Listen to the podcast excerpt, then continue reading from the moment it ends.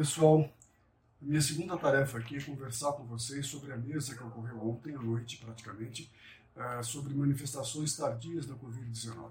Então, essa mesa teve três participantes. O primeiro deles foi o médico Ryan Hurt, que na verdade é o responsável pelo laboratório de pesquisa de pacientes pós-Covid em Rochester. Então, o que ele começa dizendo é que as manifestações clínicas que persistem pós a infecção por Covid-19 são muito frequentes. Por exemplo, de 143 pacientes na experiência deles que tiveram alta do hospital, após 63 dias, 83% ainda mantinham pelo menos um sintoma residual de Covid. E desses sintomas, o mais frequente, com certeza, foi a dispneia, além de uh, estresse psicológico, dores articulares, anosmia.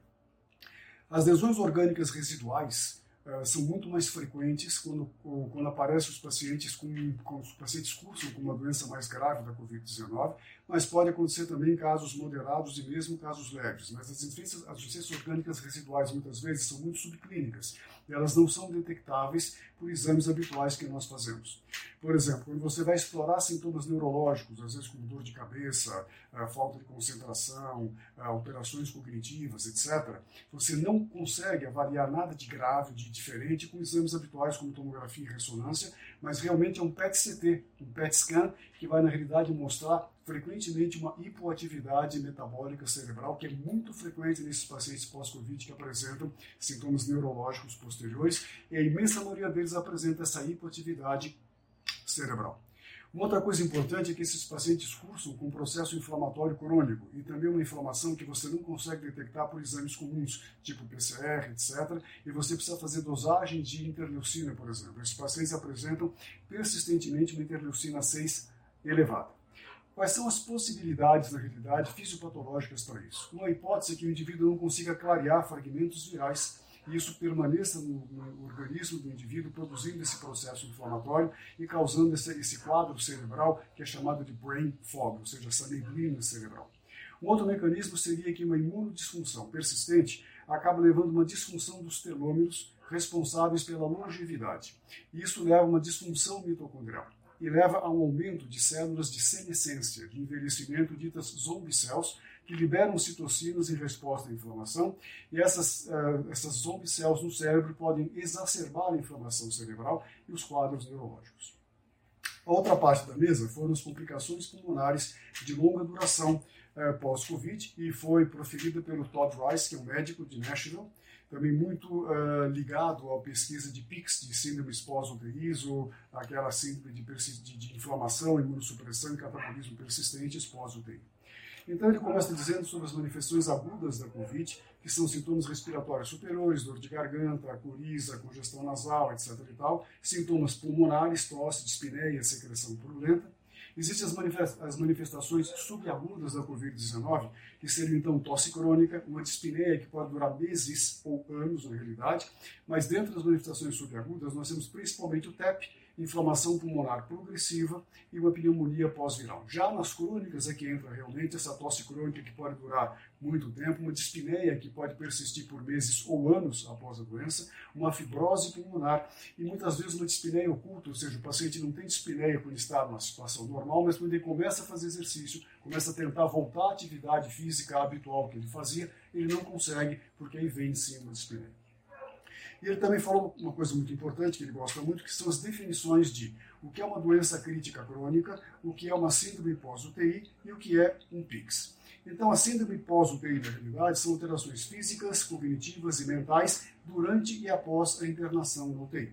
A doença crítica crônica é uma doença, por exemplo, quando o paciente fica internado na UTI por mais do que sete dias, tem um tempo de ventilação mecânica superior a 96 horas. Existe, é, frequentemente existe a, a, a, presença de sepsis, de lesões graves e de falências multissistêmicas. Já o PIX é uma inflamação persistente, imunossupressão e catabolismo, que na realidade é uma doença crítica crônica associada com imunossupressão uh, uh, e catabolismo proteico. Geralmente, os pacientes estão internados no UTI por mais de 14 dias, têm um PCR sempre elevado, eh, linfócitos baixos pela imunossupressão e um catabolismo importante com queda da albumina, perda de peso, etc. Geralmente, a PIX está englobada dentro da doença crítica crônica. No PIX pós-Covid, na realidade, uh, você tem alterações cognitivas, perda de memória, falta de concentração, são alterações neurológicas, perda de massa muscular importante, fadiga, dispneia, alterações psicológicas por todo o estresse que o paciente passou, dores articulares, tosse e muitas vezes uma perda de olfato e sabor persistentes. É, lembrar que essas manifestações pós-Covid não são é, um apanágio da Covid, mas várias outras infecções virais, como Lyme disease, chikungunya, etc., podem manter sintomas residuais mesmo após a infecção ter cedido. Então, é uma coisa que é é um, um uma situação patognomônica da Covid, mas pode acontecer em outras uh, infecções virais também relativamente graves. O importante da epidemiologia da PIX é o seguinte: 30 a 50% dos pacientes com doença crítica crônica evoluem para PIX.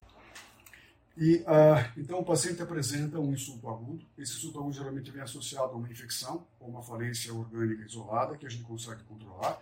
Depois disso, o paciente passa a desenvolver ao longo da sua internação infecções repetidas que a gente também controla, falências orgânicas eventualmente é, repetidas ou sequenciais ou diferentes que a gente também consegue controlar, mas esse quadro vai empurrando o paciente progressivamente para uma situação de perda de células imunocompetentes e invasão no organismo dele por células uh, imunossupressoras, como células mieloides imunossupressoras e outras células imunossupressoras. Isso leva progressivamente a uma imunossupressão importantíssima.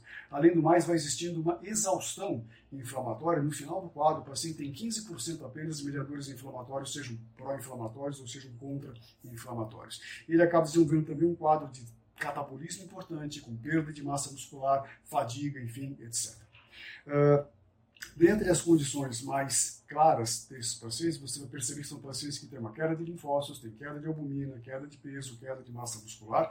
E os tratamentos possíveis, ele também citou, são tratamentos eventualmente com agentes anabólicos, tipo insulina, oxandrolona, propranolol, ou agentes que estimulam a imunidade, como interleucina 7 e interleucina 15, uh, dietas hiperproteicas, uma grama e meia, gramas de proteína por quilo por dia, e eventualmente se associar arginina e citrulina, porque a arginina, na realidade, é depletada por essas células mieloides imunossupressoras supressoras porque elas expressam grandemente uma enzima chamada arginase 1 que desvia o metabolismo da arginina para a prolina e ornitina.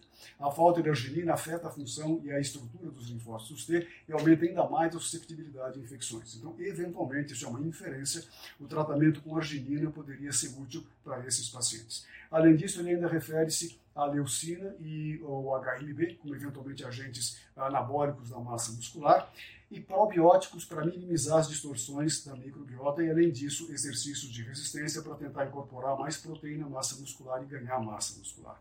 Ele citou uma meta-análise publicada em 2018, avaliando esses diversos tipos de tratamento. Ele avaliou, na realidade, resveratrol, vitamina D, uh, probiótico, etc. E, tal. e pasmem vocês, o uh, tratamento mais efetivo nesta meta-análise para reduzir os parâmetros, os marcadores inflamatórios, seja, PCR, interleucina 6, foi a associação de probióticos ao tratamento desses pacientes.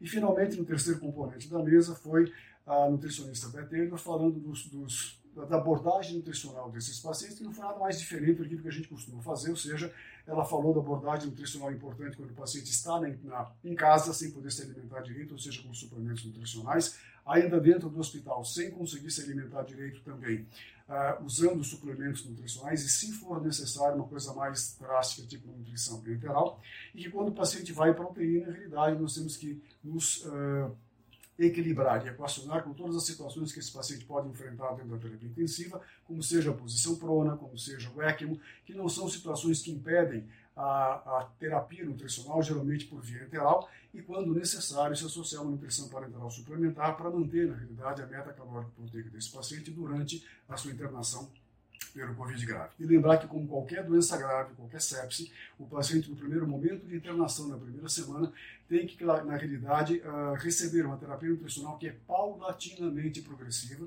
começando com doses pequenas de caloria e pequenas de proteína para não hiperalimentar esse paciente em uma fase mais aguda e progressivamente vai se aumentando essa meta calórica proteica até chegar em 100% da meta que nós pretendemos. E esse foi o resumo uh, completo da mesa. Muito obrigado.